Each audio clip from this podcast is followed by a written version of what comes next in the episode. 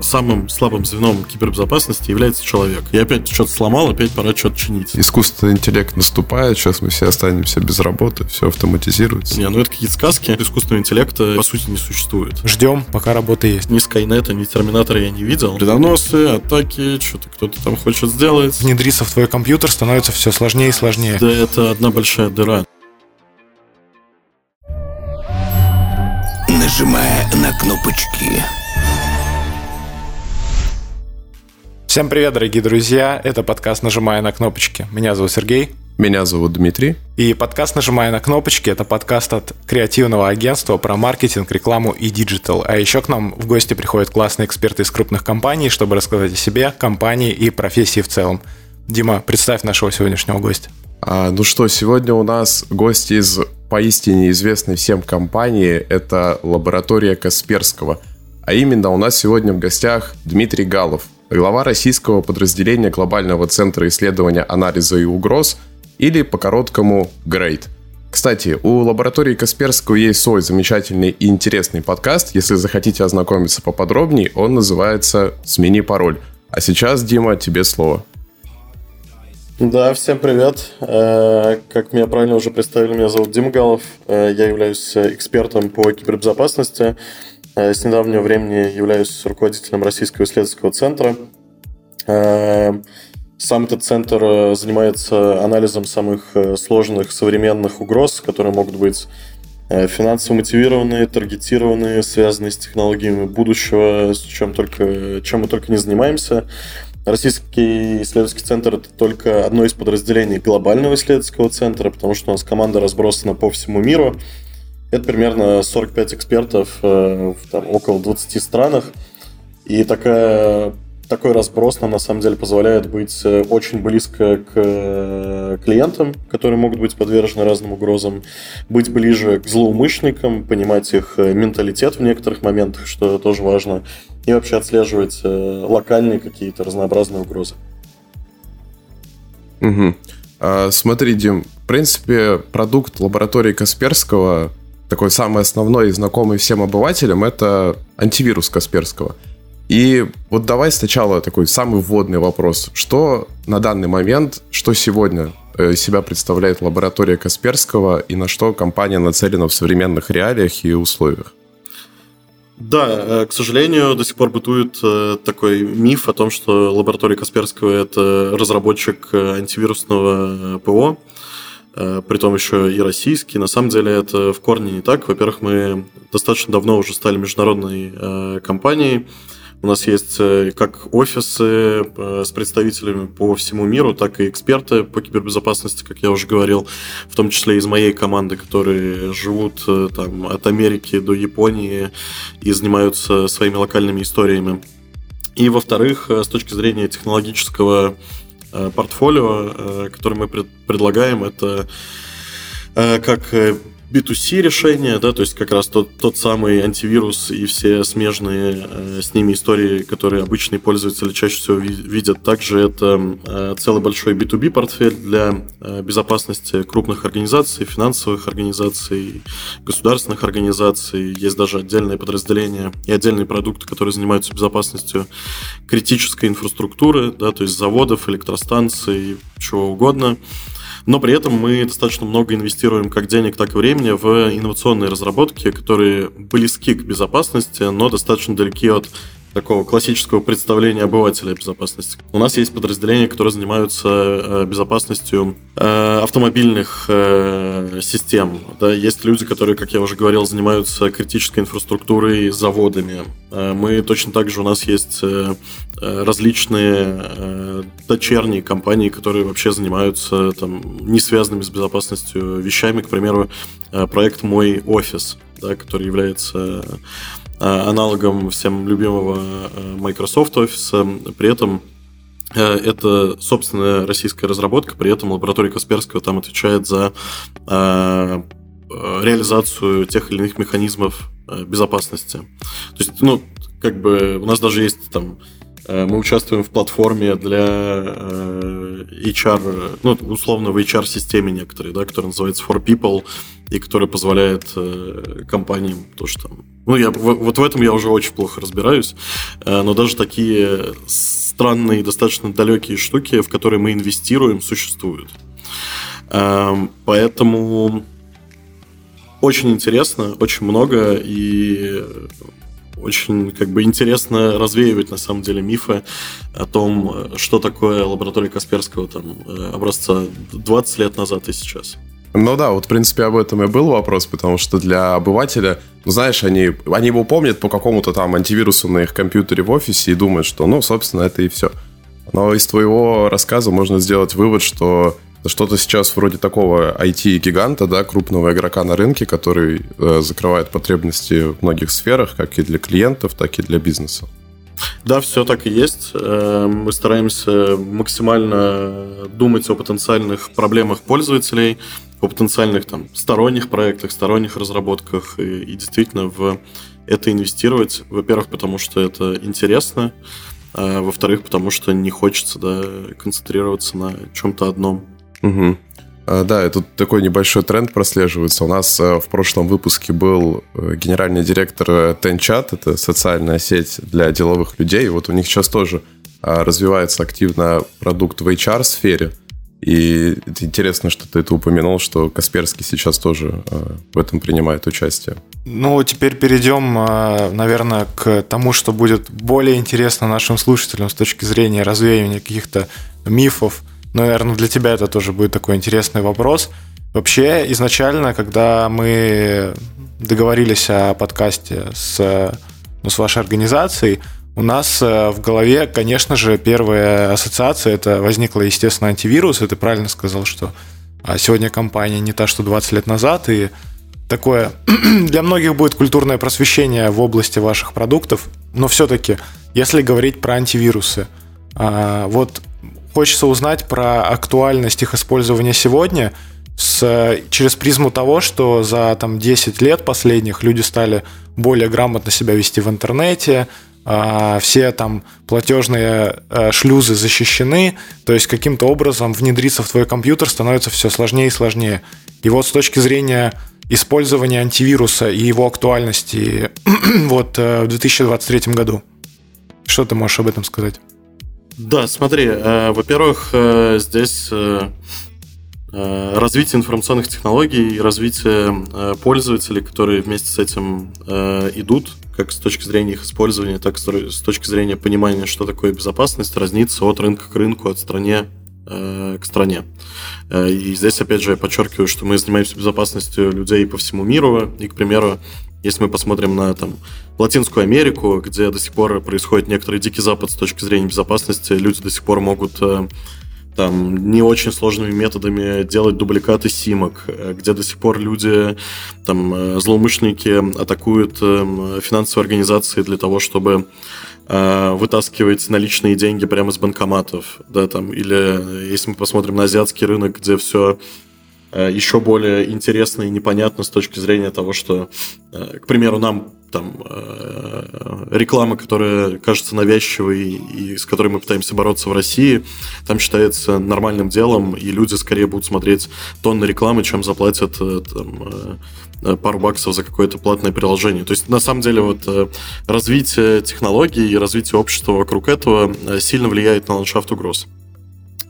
А если говорить, ну, мы все-таки сегодня пишем э, подкаст э, на русском языке, э, поэтому если говорить про Россию, СНГ, с точки зрения обеспечение безопасности различными организациями, э, там, финансовыми, какими угодно, э, обстоятельства очень хорошие. То есть мы действительно э, с технологической точки зрения очень э, развиты, и люди к этому привыкают, э, люди начинают активнее этим пользоваться, и вследствие этого идет точно так же повышение некоторой киберграмотности в плане безопасности. Да, и сейчас там модно говорится, там, э, когда вот эта цифровая гигиена, кибергигиена, э, отвратительные какие-то формулировки и определения, но как бы хотя бы это всем понятно про что. Эм, несмотря на все это, эм, до сих пор э, самым слабым звеном кибербезопасности является человек. И мы сейчас видим, что э, если там отбросить э, корпоративный сектор безопасности и поговорить про обычных пользователей, э, подавляющее большинство атак, которые нацелены на них, они не являются какими-то технологически сложными, да, то есть там не используется уязвимость нулевого дня, какие-то сложные технические разработки, еще что-то. Это до сих пор примитивные, простейшие схемы, как, например, телефонное мошенничество, которое, в принципе, ничем не отличается от того, что человек подойдет к вам на улице, попытается обмануть. информационные технологии здесь вообще сбоку припеку, где ну, телефон считается некоторым э, каналом связи, да, или когда мы переходим с теми же самыми схемами развода в какие-нибудь мессенджеры или социальные сети. Опять же, информационные технологии – это просто канал э, связи с потенциальными э, жертвами. Но э, здесь как бы, во-первых, идет бесконечная гонка злоумышленников и людей, кто занимается обеспечением кибербезопасности с точки зрения, с одной стороны, техник э, э, компрометации информационных систем, с другой стороны, с точки зрения обеспечения защиты. К сожалению, создать бесконечную безопасную информационную систему невозможно. Э, ни одна система не является на 100% безопасной, и это, к сожалению, так и будет до некоторого момента, пока, по крайней мере. Это, ну, как бы, и если к этому еще добавить э, компьютерную неграмотность людей, которые все равно так или иначе присутствуют, хоть и понятно в меньшем, э, в меньшем количестве, да, в меньшем объеме, чем мы это видели раньше, как компании, так и физические лица будут страдать. Почему я снова начал про компании? Да потому что точно так же, если мы смотрим на атаки в корпоративном сегменте, чаще всего, ну то есть там один из первых э, в плане популярности векторов получения первоначального доступа к внутренней инфраструктуре является человек. Это точно так же тот же самый таргетированный фишинг, точно так же переиспользованные логины, пароли, которые человек там и на корпоративной почте использует, и на аккаунте в Порнхабе. Ну, то есть все равно проблемы есть, и они будут все как бы сложнее и сложнее, потому что как проблема, так защитные решения эволюционируют. Но когда мы говорим про защиту, мы опять же э, предоставляем и технические средства, и средства повышения киберграмотности, только потому что они только вместе могут как бы комплексно решать эту проблему. Если говорить про актуальность, вообще нужен антивирус, э, не нужен, да, там э, люди стали умные, там информационные системы стали безопасные, конечно, нужен, потому что, во-первых, это если простыми словами можно, ну, то есть даже для самого главного скептика это можно объяснить как э, ремень безопасности в автомобиле, потому что даже как бы если вы супергонщик, а в основном супергонщики-то как раз вне трека э, пристегиваются и очень аккуратно водят, но при этом все равно пристегиваются, правильно? Это некоторая страховка. Страхование – это то же самое. То есть цена ошибки на самом деле настолько велика, что лучше из коробки использовать такой огромный агрегат, который э, будет вас защищать не только от каких-то да, там, вирусов. Причем многие люди не, не понимают, что такое слово вирус и откуда оно появилось. Но это не важно. Будет защищать и от активной э, компрометации устройства, и от э, телефонного мошенничества, и от перехода по фишинговым ссылкам, и от каких-то там попыток слежки за вами, и от компрометации каких-нибудь там э, умных устройств устройств, которые у вас есть в доме. Это все идет в комплексе.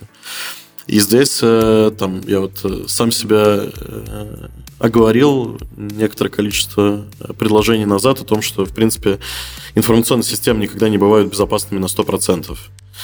Эм, мы стараемся как бы мечтать и думать о будущем, и последние уже там достаточно много лет стараемся говорить не о кибербезопасности, а о, а о концепции кибериммунитета.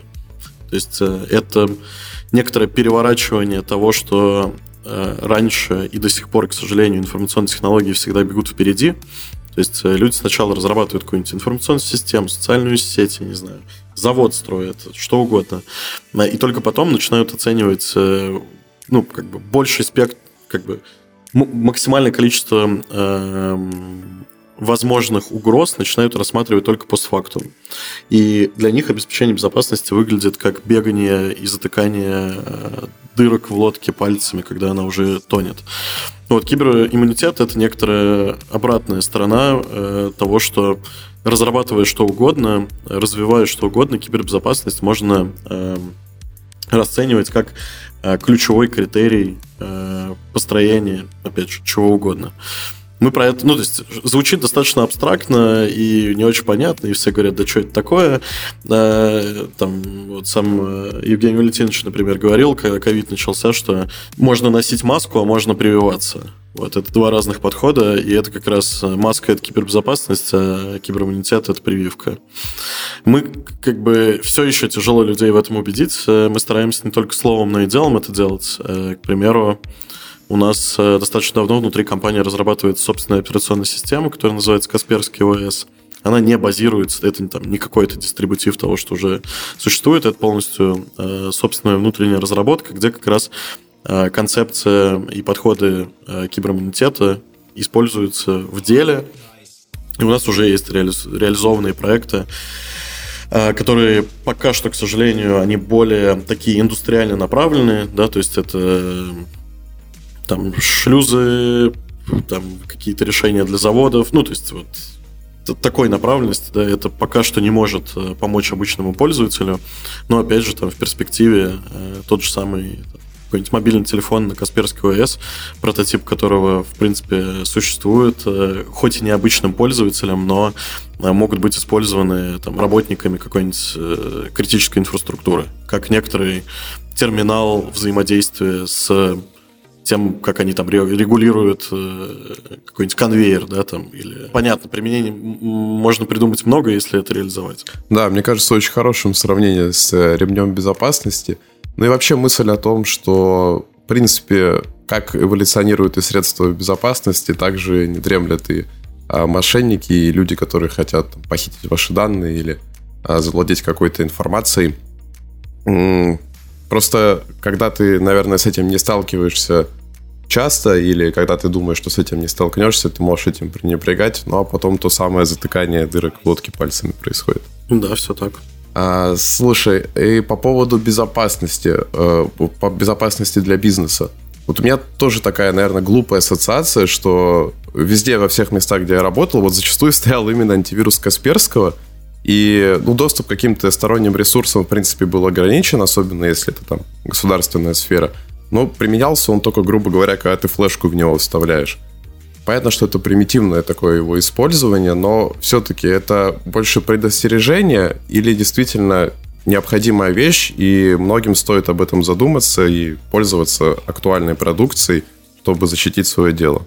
Я считаю, что это стопроцентная необходимость, эм, потому что если даже какой-нибудь обычный пользователь говорит, э, я самый умный, и я там э, не перехожу по непроверенным ссылкам, э, не ставлю какие-то сомнительные приложения и все вот это вот, да, к примеру, те же самые флешки, все равно такой человек, скорее всего, использует да, и до сих пор распространение вредоносов э, с помощью там э, съемных носителей, оно существует, и оно достаточно э, активно может эксплуатироваться. Даже если человек принимает такое решение, это в целом его проблема. Он сам дурачок. Ну, как бы, что с этим поделать? Если мы говорим про корпоративную безопасность, то репутационные, финансовые, все риски э, очень сильно повышаются. Э, поэтому, э, во-первых, здесь, опять же, как и во всем, э, нужен комплексный подход. То есть, с одной стороны, это обучение сотрудников, более таким продвинутым вопросом, связанным с кибербезопасностью, потому что, опять же, как я уже говорил, они зачастую являются первоначальным источником вообще доступа к инфраструктуре компании. Во-вторых, это использование защитных решений. Э, защитные решения, то, то, как ты там, да, это описывал, то, что это только эндпоинты, которые стоят на самих рабочих станциях сотрудников и там э, сканируют э, подключаемые флешки или там смотрят на какие ресурсы ты переходишь или какие файлы ты запускаешь, это на самом деле только верхушка айсберга. Э, в более сложных и более критических инфраструктурах используется более высокоуровневый мониторинг, да, то есть когда все подобные там, не подобные, а все существующие события с устройством, например, собираются в некоторый командный центр, где уже security-аналитики этой компании э, могут отслеживать, что происходит. Или, или проводится мониторинг э, э, сетевого трафика внутри организации для того, чтобы выявлять те или иные аномалии. Или там, ну, то есть, чем больше э, структура, э, например, да, если мы там говорим про какой-нибудь банк, у которого там тысячи подразделений там по миру или ну, как бы и везде необходимо проводить мониторинг, э, это достаточно сложная инфраструктурная задача и задача с точки зрения мониторинга всех потенциально вредоносных событий. Э, ну, как бы мы предоставляем весь скоп э, решений, которые от и до позволяют подобную штуку построить. Вот, это достаточно, ну, то есть это, с одной стороны, круто, с другой стороны, реально сложно, но критически необходимо для любой организации. Угу. Знаешь, это когда мы говорили про флешку, я вспомнил историю, как у нас неоднократно в универе на парах заражали компьютеры с помощью этих флешек. То есть там у парня была установлена какая-то игра, он хотел показать презентацию, в итоге заразил компьютер. Да, это классика. А у нас, по-моему, в университете там никаких там супер э, защитных систем не стояло. Вот, кстати, на заметку, да, что если компьютерами пользуется много людей, то тут как бы антивирус прям необходим, особенно если они вставляют туда свои флешки. Хорошо. А по поводу актуальности для бизнеса проговорили. Еще вот я, наверное, сегодня с такой точки зрения, наверное, скептика, плюс а, человека, которому реально интересно узнать какие-то интересные факты, вот именно от человека, кто занимается кибербезопасностью. Вот э, у нас э, с Димой компьютеры на macOS, и, конечно, там миллиард этих э, не знаю, УТП от компании Apple, которая говорит, что наши компьютеры невозможно заразить, у нас нет вирусов. И, казалось бы, вроде бы там реально такая какая-то история, что заразить можно, но прям крайне-крайне-крайне сложно. Но вот э, интересно с точки зрения, опять-таки, обычному обывателю, пользователю, э, почему вот человеку, которому компания, техногигант такая, как Apple, продвигает идею о том, что на этой операционной системе нет вирусов, э, почему все-таки стоит рассмотреть какие-то варианты защиты, безопасности. Э, все мы помним, да, взлом iCloud звезд, когда а, прислали фишинговую ссылку, они перешли и все их фотографии слили. Но вот с точки зрения, если я, например, не перехожу по почте ни на какие ссылки, если я просто занимаюсь какой-то там обычной деятельностью, то есть почему мне на эту операционную систему тоже нужен антивирус? Угу. Вопрос хороший и, в принципе, вечный. Э, то есть любое сравнение macOS с другими операционными системами или iOS Э, с другими операционными системами, да, про которые про iOS тоже говорят, что там э, никаких угроз не существует, что на самом деле является огромным мифом. Эм, во-первых, нужно начать с точки зрения того, чтобы посмотреть, э, какое количество там примеру, там, iOS и Android устройств. Ну, то есть просто с iOS и Android чуть попроще, потому что это две э, самые используемые операционные системы на мобильных устройствах, и э, все остальные там э, в плане процентов тонут, да, то есть э, э то там сравн... ну, соотношение будет где-то 70 Android и 30 э, iOS. Ну и все остальные будем считать практически ноль. Эм, с macOS чуть сложнее, потому что есть много альтернативных операционных систем, эм, но при этом macOS все равно не в топе по количеству.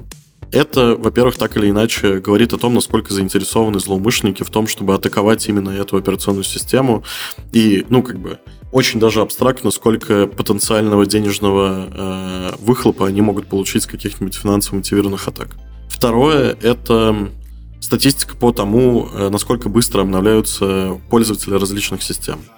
Опять же, э, Apple, в принципе, что делает очень хорошо, это э, поддерживает устройства свои из-за того, что это как бы, ну, она разрабатывает ее только для своей узкой линейки девайсов, и на этой узкой линейке девайсов поддерживает очень долго.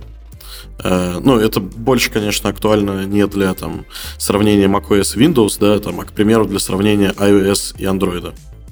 Э, это ведет к тому, что в какой-то момент люди э, перестают получать последнее обновление операционной системы и э, вместе с этим получают целый букет уже известных уязвимостей, которые злоумышленники могут эксплуатировать. Плюс к этому, да, там, если еще там... Э, может, я, конечно, это, у меня есть мобильное прошлое, я раньше занимался именно мобильной безопасностью э, первое время, когда только пришел в компанию, поэтому я часто в эту сторону ухожу. Простите за это. Да, нормально. Но все равно вы, вы меня не остановите, так что. Если посмотреть даже на те девайсы, которые производятся в странах развивающихся, да, там никто не покупает айфоны, но при этом все покупают э, Android-девайсы, с, э, на которых Android из коробки уже установлен супер древний. Просто потому, что это дешевле, и это позволяет им использовать менее дорогое железо. Э, для того, чтобы это все поддерживать. Э, и мы, как э, люди, которые занимаются кибербезопасностью, не можем просто взять и сказать, ребят, слушайте, если вы не пользуетесь последним там флагманским телефоном с последней версией Android или iOS, то вы нам не интересны, мы о вашей безопасности не будем заботиться.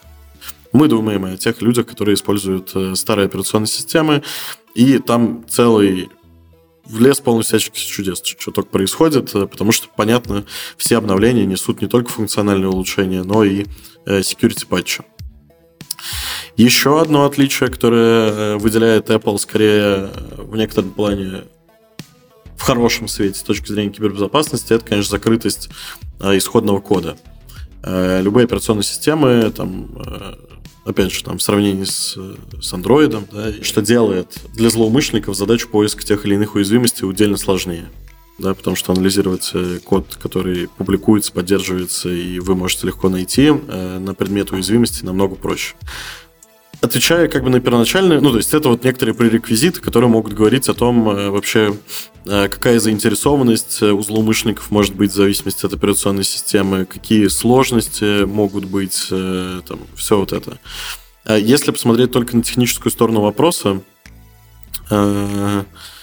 и там сравнить security решения, которые идут из коробки там у macOS и у Windows или у там Э, iOS и Android, то они достаточно могут друг с другом поконкурировать во многих вопросах.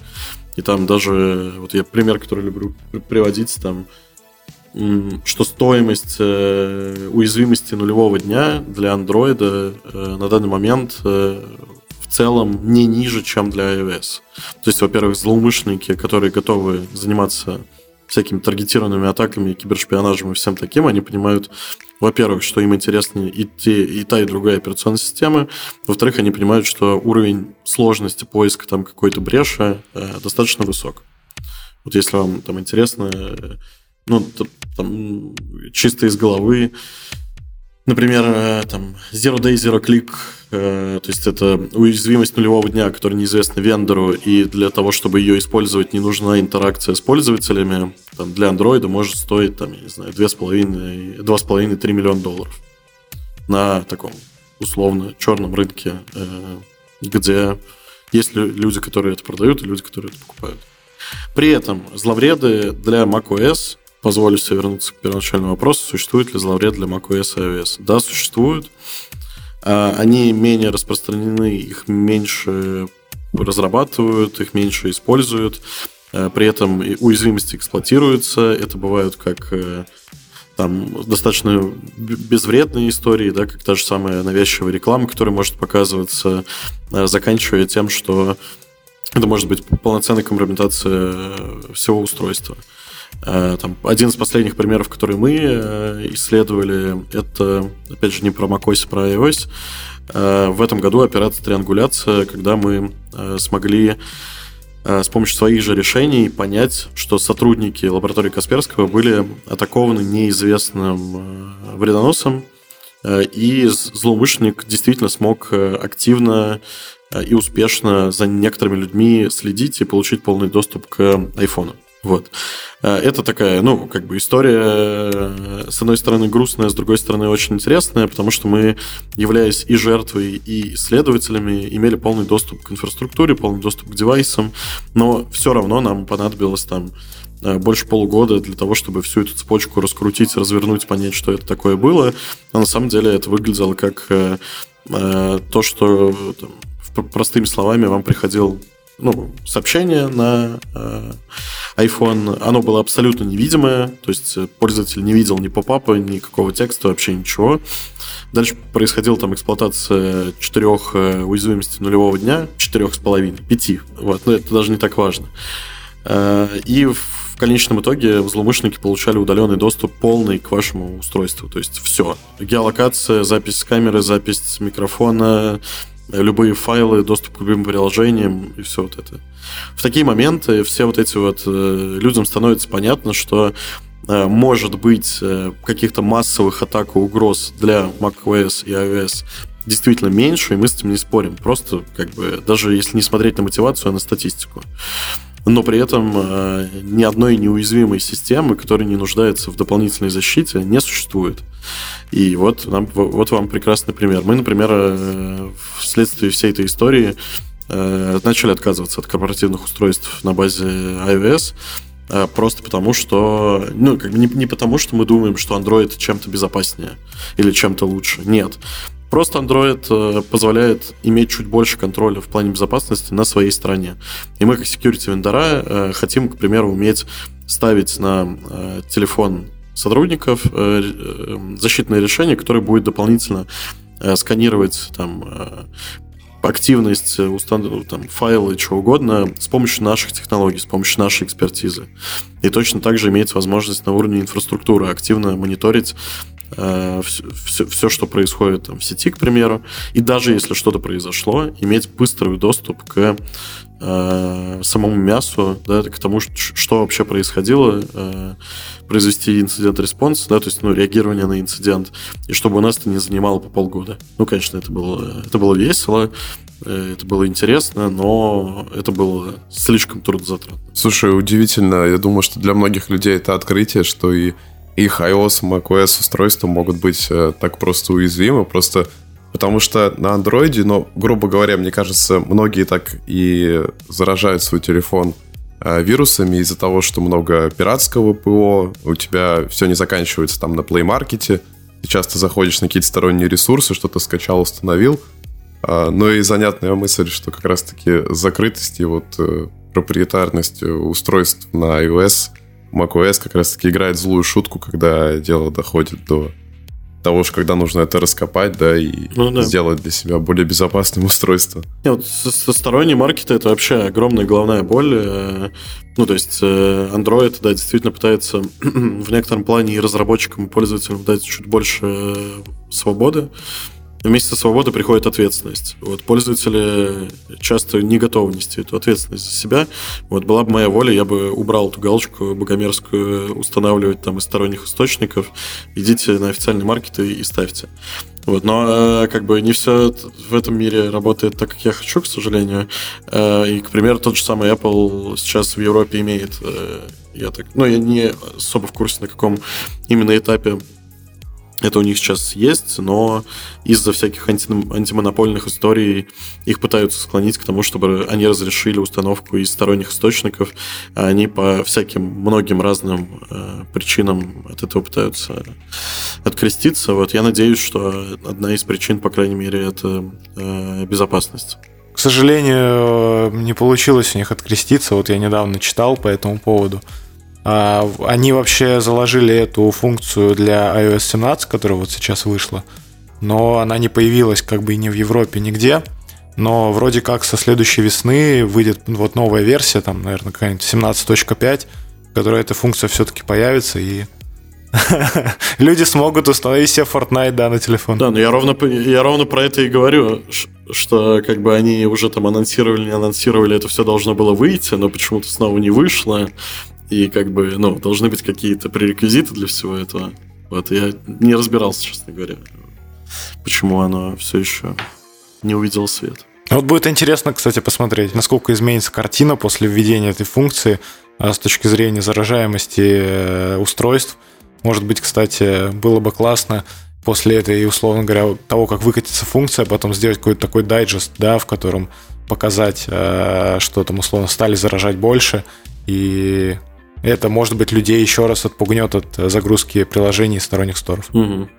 Да, я поддерживаю. Ну, здесь вечный спор свободы и безопасности. Слушай, а ты упомянул еще про какой-то некий вот черный рынок, и вообще, мне кажется, для большинства очень непонятно и является такой загадкой, да, что-то вроде тайного мирового правительства, вот люди, которые занимаются этими вот вирусами там нулевого дня и все в этом духе. Как у, у вас происходит отслеживание этого? То есть где это, где, как это вообще, какая у этого природа? Появление этих вирусов? Не, ну, тут э, достаточно два разных вопроса. Если говорить про черный рынок, то черный рынок, э, который связан там с какими-то уязвимостями, разработками, продажей исходных кодов каких-нибудь вредоносов или доступов к каким-нибудь э, организациям или предоставление каких-то услуг работает, в принципе, точно так же, как и любой другой черный рынок. Да, то есть э, там, э, не знаю, люди могут э, торговать каким-нибудь там оружием и, или там, как бы это очень сомнительно слово не звучало, кибероружием. Да, я вот, например, не особо понимаю, что такое кибероружие. Э, но э, это действительно просто там какие-то площадки в Даркнете, при этом там многие тоже, когда слышат слово Darknet, сразу слышат какой-то 100% негативный окрас, при этом там с той, с той точки зрения технологической это э, очень интересное очень интересное как бы, технологическое средство, которым, которым можно пользоваться. То, что там сконцентрировано в некоторой мере, и то, что людей интересует какая-то э, сомнительная активность, ну да, тоже, то, тоже, в принципе, оно такое есть. Зачем это все продают, покупают? Э, просто потому что э, как к сожалению, как и мир кибербезопасности, это большая такая экономическая машина, э, экосистема, то э, и мир людей, кто пытается что-то атаковать, получать э, какие-то там неправомерные доступы, это тоже огромная экосистема, где есть люди, которые занимаются абсолютно разными делами. Есть люди, которые там, если посмотреть на примерах, на примере тех же самых вымогателей и шифровальщиков, да, которые, я думаю, все там слушатели так или иначе в новостях встречали. Э, все слышат про какого-то там злоумышленника, который атаковал какую-нибудь организацию, и все там зашифровал, и все как бы работа встала и требует выкуп. Это никогда не какой-то один человек или даже не одна группа лиц. Э, там, это распределенная система э, людей, которые друг другу продают либо что-то, ну, как бы, либо разработки, либо услуги. Для, для начала нужно получить доступ к, э, первоначальный доступ к э, инфраструктуре. Есть люди, которые, э, к примеру, какие-то фишинговые письма рассылают по компаниям, пытаются заразить какое-нибудь одно устройство, потом это перепродать.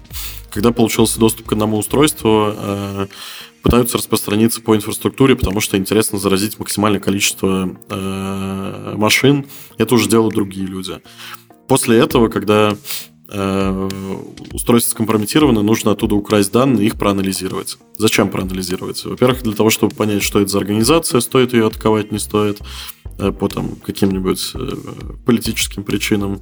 Во-вторых, чтобы понять, сколько денег у них требовать. Для этого нужны отдельные люди. После этого, даже когда все это зашифровали, им нужен пиар-отдел для того, чтобы общаться с жертвами, технический саппорт для того, чтобы объяснить компании, как биткоин купить, как куда и куда его, куда его сувать.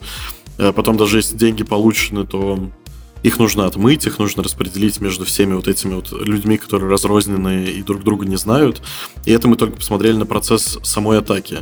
А есть люди, которые разрабатывают инструменты для проведения этой атаки, да, то есть платформу для выкладывания украденных данных, Э, инструменты для горизонтального перемещения по сети, э, сами шифровальщики. Ну, то есть это куча-куча людей, которые, ну, как бы это ни звучало, работают внутри там какой-то большой экосистемы, я даже не знаю, как это называется, большой индустрии.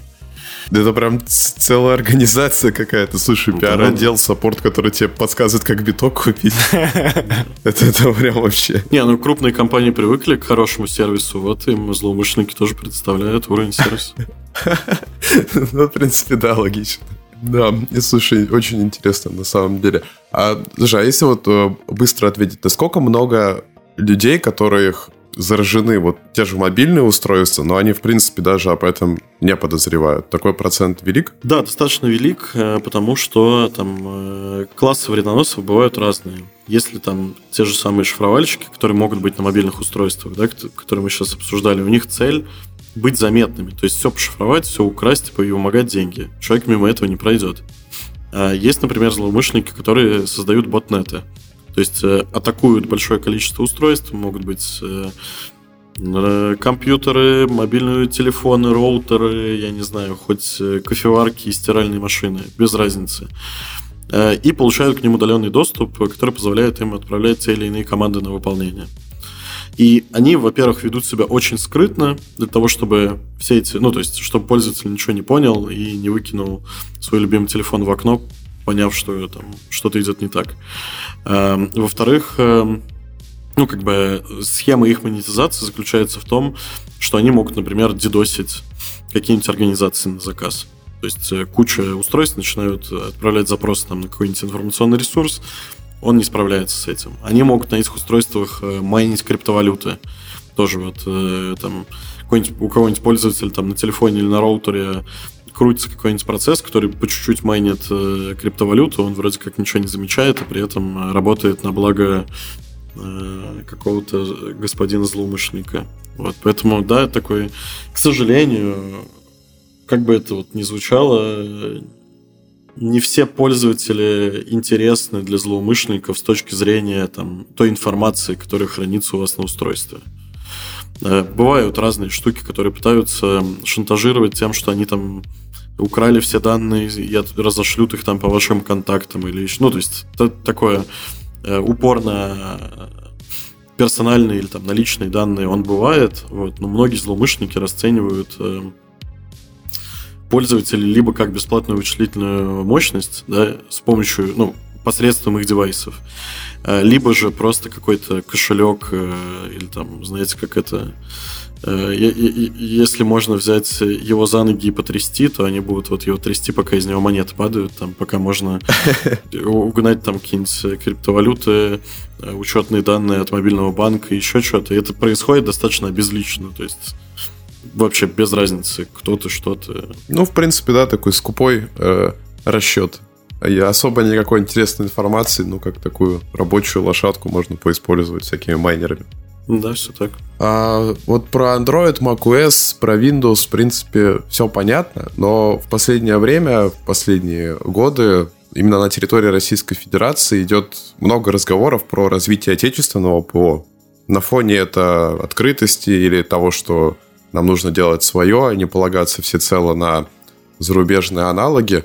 А продукты, продукция лаборатории Касперского, она будет реализована, может быть уже реализована на этих э, системах? Что из себя представляют эти системы? Я думаю, что вы, наверное, принимаете активное участие в этом.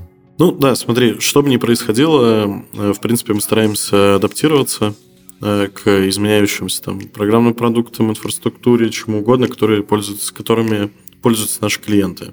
Здесь какой-то уровень э, там, импортозамещения, который мы на себе почувствовали, может быть, э, скорее заключается в том, что мы являемся там, единственным вендором в России, который предоставляет практически весь там скоуп решений по кибербезопасности, который только существует. И поэтому, да, на фоне того, что люди там, какие-то организации уходили из России, Э, они начинали активнее пользоваться нашими продуктами.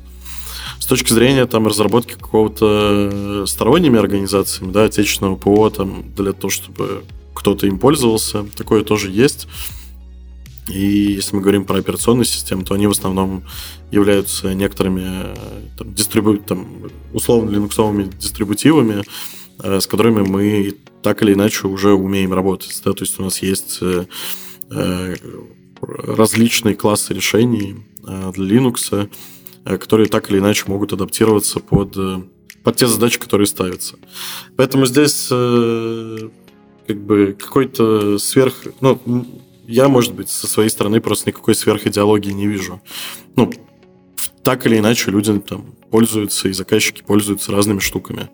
И хотят сотрудничать с нами. Поэтому мы как-то адаптируемся тоже под Э, те запросы, которые у них появляются. Про Linux, кстати, тоже слышал неоднократно, что это намного безопасная более альтернатива, чем тот же Windows. Да, это одна большая дыра. Ну, то есть, э, э, как бы, я даже не знаю, как поприлично это сказать. Э, вы просто видели, ну, это опять же, скорее вопрос э, некоторой заинтересованности Эм, злоумышленников в атаках на каких-то конкретных B2C-шных пользователей, которые пользуются Linux, которых на самом деле не так много.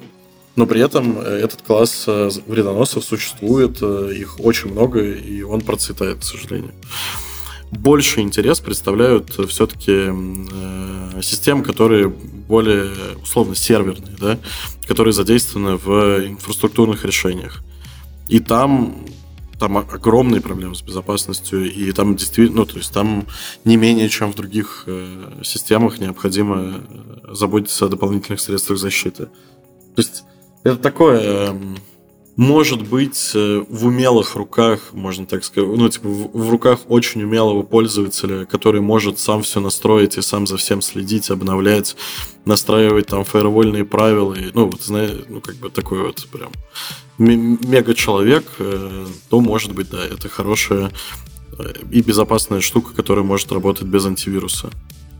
Но при этом с использованием кучи друг, ну, как, как бы целого спектра других более мелких security, митигации, техник, мониторингов, всего такого, которые необходимо просто настраивать руками, мейнтейнить руками, следить за ними.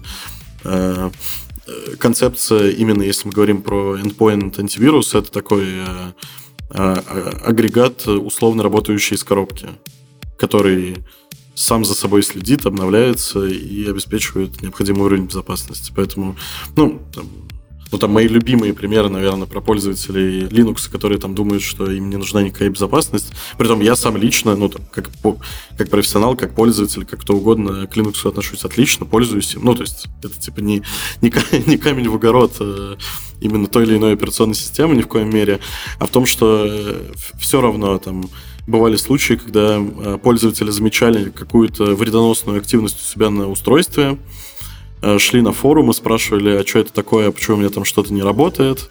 Ему отвечали из разряда типа, ну, аля, что ты снова сломалась, ты там вот эти файлы там поудаляй. Ну, и, и просто пропадала какая-то, ну, типа, симптомы какие-то лечились, хотя на самом деле устройство продолжало быть скомпрометированным, а люди даже не думали такие, типа, вредоносы, атаки, что-то кто-то там хочет сделать. Не, ну это какие-то сказки. Я опять просто что-то сломал, опять пора что-то чинить. Ну, то есть...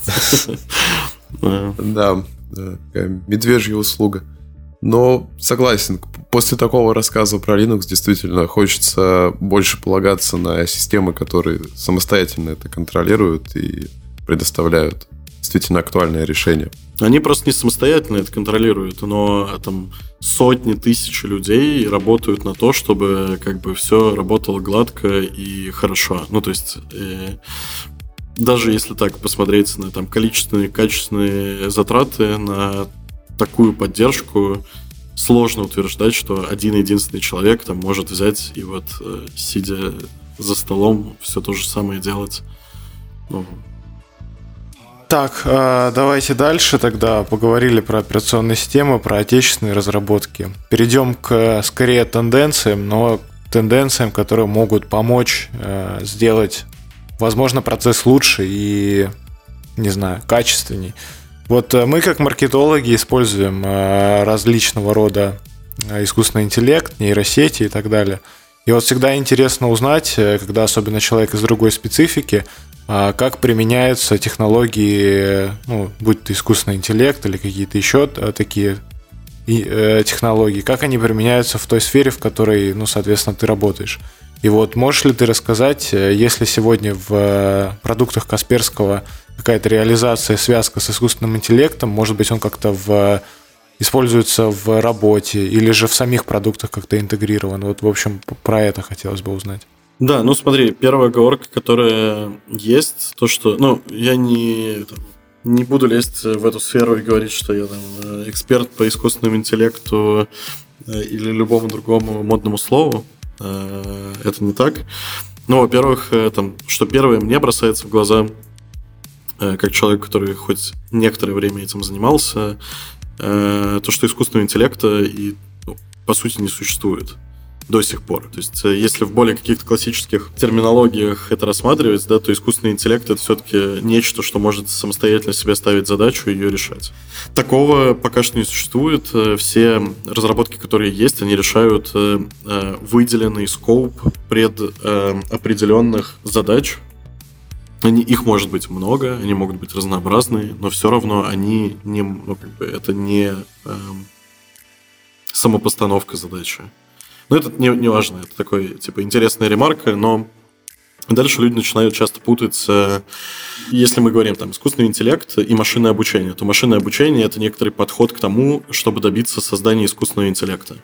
Если мы говорим про нейросети, то нейросети это некоторый подвид э, подхода машинного обучения, который используется разработчиками для каких-то задач. Здесь э, обыватели очень часто используют там очень разные слова для обозначения того, чтобы просто как-то назвать чат GPT поумнее, да, там. Или какой-нибудь там э, как Кандинский, или как называется, вы лучше меня знаете, штуки, которые рисуют э, картинки с э, с шестью пальцами, да. Миджорни. Поэтому здесь э, открывается целый дивный новый мир, э, к которому до сих пор э, достаточно много вопросов. Э, и как раз, да, там, отвечая на вопрос, где я не просто занимаюсь спекуляциями, а где могу сказать что-то солидное, это кибербезопасность. Эм, в кибербезопасности те или иные подходы там, машинного обучения применяются что нами, что другими людьми и компаниями достаточно давно. И у нас э, э, используется куча разных э, методов, которые позволяют детектировать вредоносное поведение, вредоносные файлы, вредоносный трафик э, э, с помощью таких техник. Злоумышленники тоже так или иначе пытаются использовать э, машинное обучение для того, чтобы, к примеру, сбивать детектирование, да, то есть э, условно там в самом простом примере некоторым образом автоматизированно э, модифицировать исполняемый код э, для того, чтобы Э, сбивать детектирование каким-нибудь там сигна... с помощью сигнатурного анализа. Ну, то есть это на самом деле вот если искусственный интеллект, искусственный интеллект будет существовать в том плане, в котором я его понимаю, вот это будет бомба. А то, что существуют разные алгоритмы, разные там подходы к анализу данных и принятию каких-то решений, это, во-первых, существует уже очень давно. Э, это действительно помогает к сожалению, как нам, так и злоумышленникам. Но это не какое-то чудо. Это просто очередной инструмент. То есть очередной инструмент более эффективного, более удобного анализа тех или иных данных.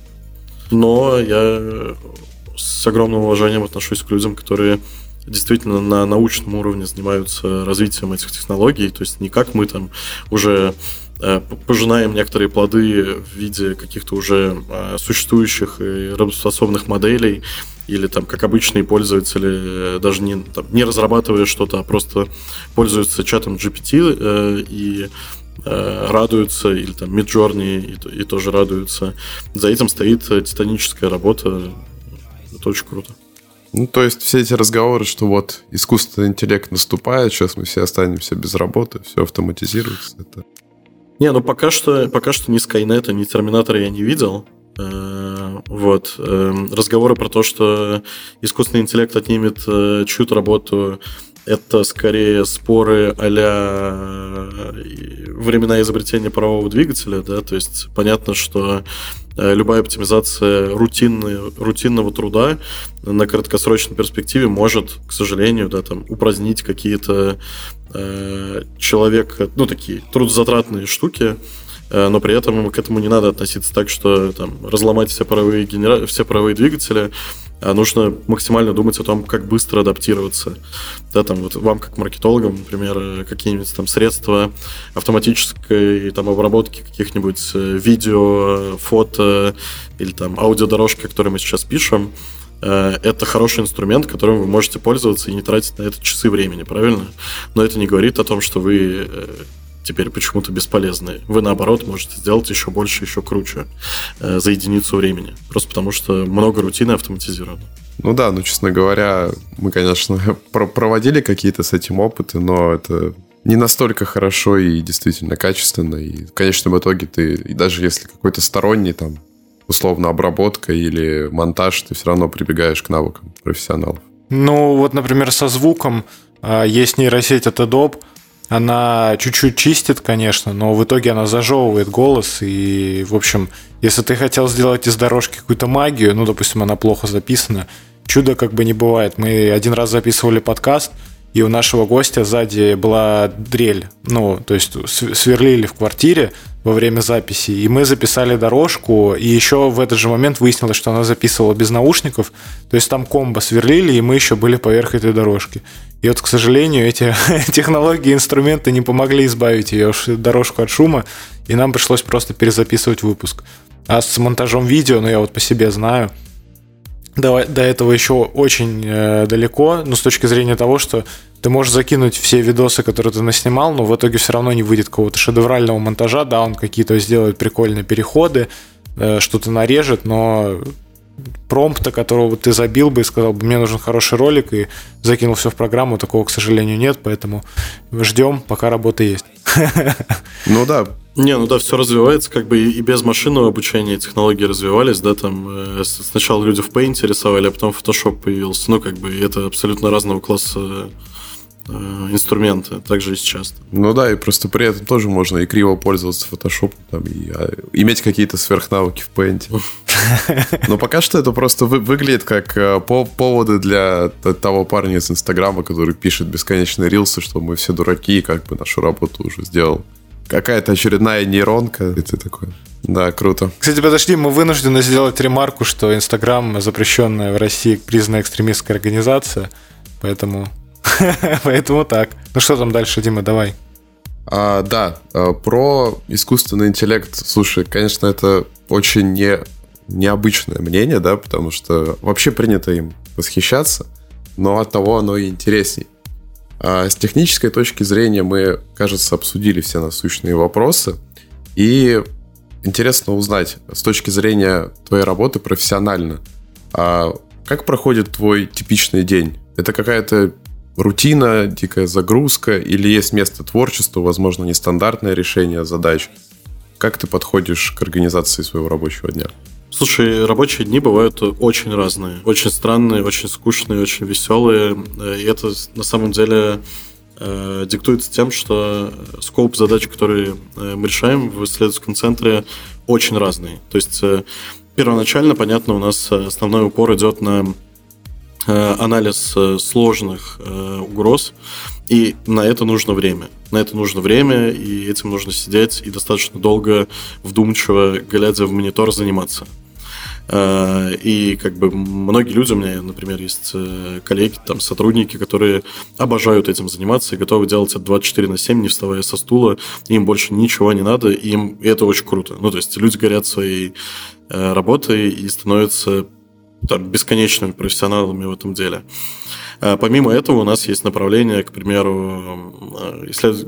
глобальный исследовательский центр помогает с некоторым техническим позиционированием, да, то есть мы помогаем, например, заниматься э, пиаром. Вот я, например, сейчас с вами занимаюсь работой, э, даю интервью, и это тоже часть моего рабочего дня. Э, это очень, на самом деле, переключает от каких-то рутинных задач.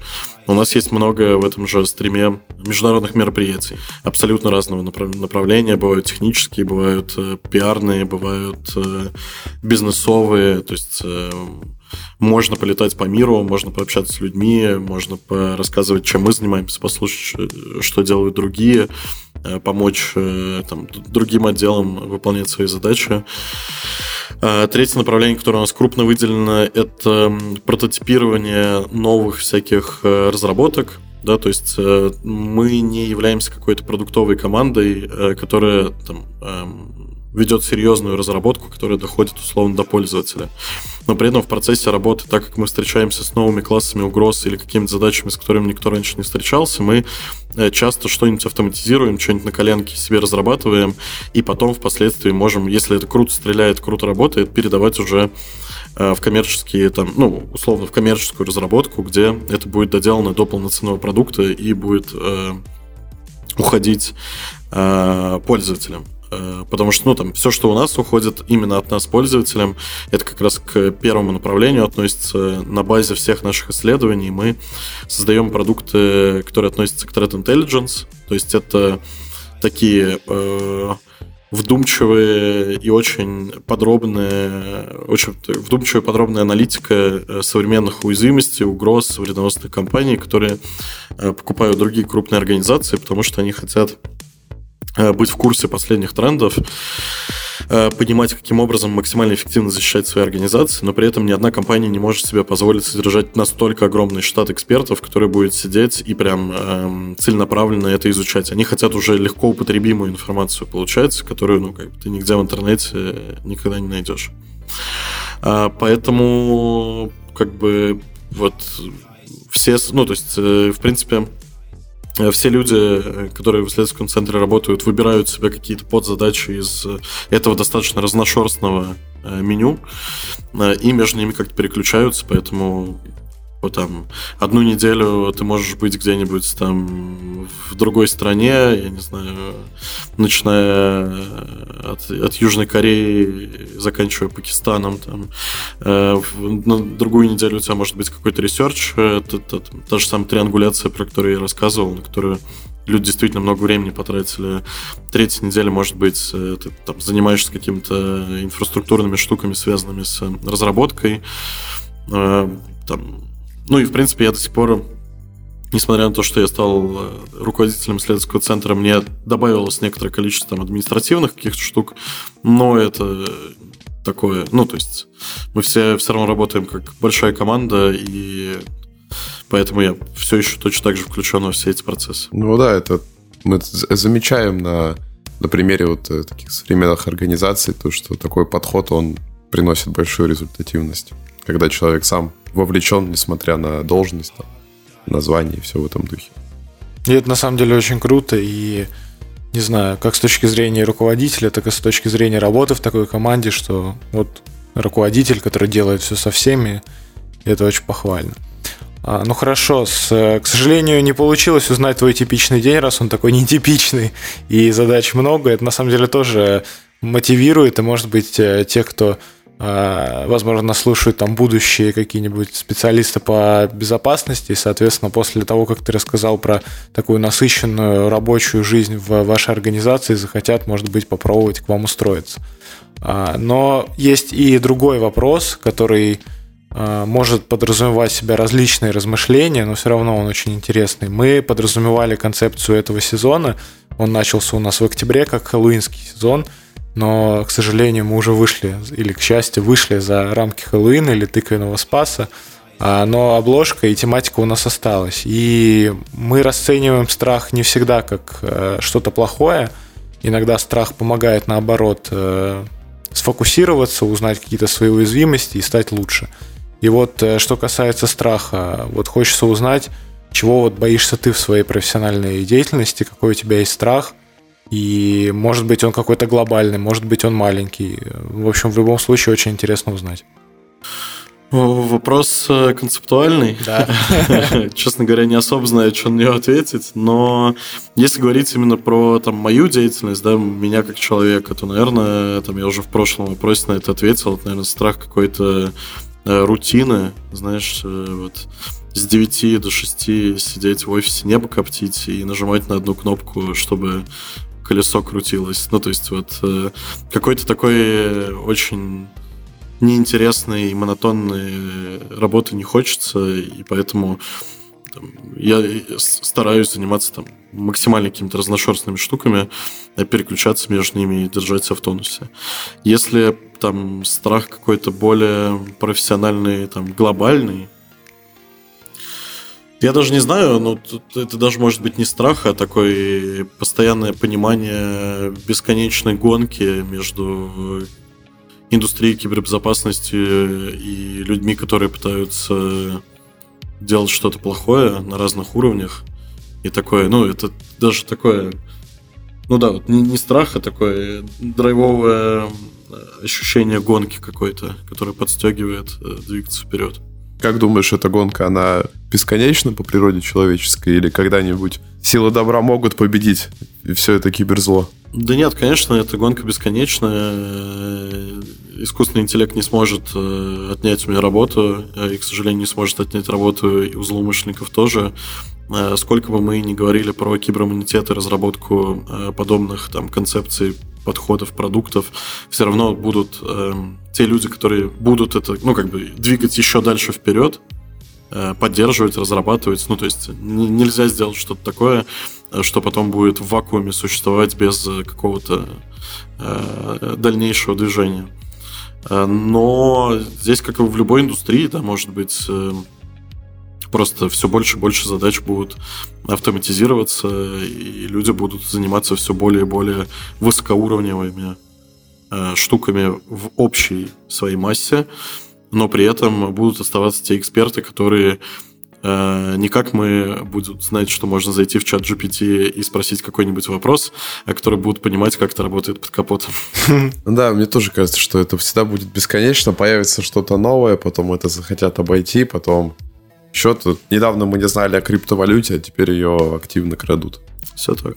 Мне кажется, что безопасность это бесконечно-бесконечно занятие.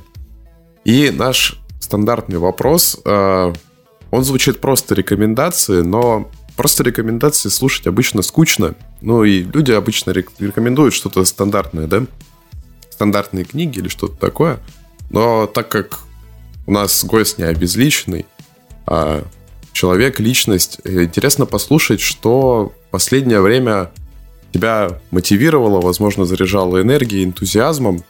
А, это может быть что угодно. Игры, кино, фильмы, книжка. Что тебя захватило, возможно, какой-то один музыкальный альбом. Вещь, которая последнее время у тебя вот не выходит из головы. Поделись с нами. Я думаю, что ну, персонально для себя я часто очень искал какой-то сторонней, там, нерабочей активности, в основном в связи э, с путешествиями. Э, я там достаточно много успел мест посетить, там больше 50 стран точно, э, но при этом э, я последнее время стал понимать, что всякие дикие, труднодоступные места на самом деле приносят тебе намного больше какого-то эмоций, удовольствия, какого-то опыта. Э, вот, и если что-нибудь рекомендовать э, слушателям, то там, несмотря на кучу мест, в которых я был, одно из лучших вообще и самых красивых из последних э, это наш север, то есть это вот Кольский полуостров, полуостров Рыбачий, это условно самая северная точка европейской части России. Э, куда ты едешь на чуть ли не на собаках по тундре безжизненной абсолютно такой, ну, жизненный, конечно, но тундре. Э, съездить туда зимой надо быть э, совсем лютым, но хотя бы съездить туда летом, когда там тепло и очень красиво, рекомендую каждому. Россия очень красивая, и иногда очень на удивление в сомнительных местах красивая, как на самом деле на Дальнем Севере.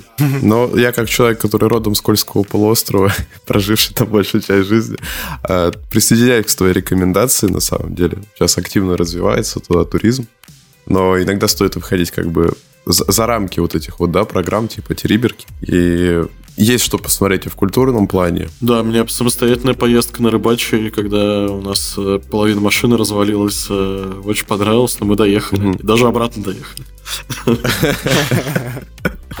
Ну, да, на самом деле присоединяюсь. Иногда вот э, выходить за такие рамки, да, за шаблон и немножко себя испытать, это очень круто. Очень хорошая встряска и, мне кажется, даже перезагрузка. Тем более в таких местах это же, можно сказать, первозданная природа. Да. И, кстати, первый гость, э, который посоветовал какую-то поездку и какое-то такое глобальное, глобальный способ как-то перезагрузиться и окунуться в какие-то новые эмоции, поэтому э, Ребята, вы так это сладко описали. Мне тоже очень захотелось. Дима, вот ты мне обязан теперь показать это место. Это не так дорого. Это очень доступно. Ну все, сейчас заработаем, поедем. Класс. Ну что, а, Дима, спасибо тебе большое за участие в нашем подкасте. Вам спасибо. Мне кажется, что с точки зрения просвета, да, с точки зрения кибербезопасности и вообще безопасности очень круто. Я надеюсь, что люди обратят внимание не только на продукты Касперского, но и, в принципе, на что-то, что может обезопасить их устройство – чтобы там ненароком их там роутер не майнил кому-то биткоины. В общем, э, посмотреть, э, посмотреть, узнать и себя обезопасить. Спасибо тебе большое, было очень классно. Да, присоединяюсь. И еще хотелось бы сказать, мне кажется, что Мы, конечно, пытались подойти с такой э, точки зрения обывателя, да, и... Но есть одно важное но. За последнее время это стало не то, что нашей частью жизни, а, возможно, ее половиной жизнь э, в сети, жизнь виртуальная, и из нашей жизни уже не убрать электронное устройство, не убрать ни банальный телефон, ни компьютер, ни ноутбук. И поэтому, так же, как мы думаем о безопасности своей бытовой жизни, стоит думать о ней и в сети. Надеемся, что это хоть как-то наведет на эти мысли и побудет к этому интерес. Тебе, Дима, спасибо большое. Все было доступно, интересно. И та самая тема, которой, мне кажется, никогда нельзя все раскрыть максимально подробно, но что-то самое интересное мы сегодня смогли сказать. Спасибо, до новых встреч. Да, всем пока, ребята. До новых встреч. Подкаст подготовлен командой креативного агентства 2W.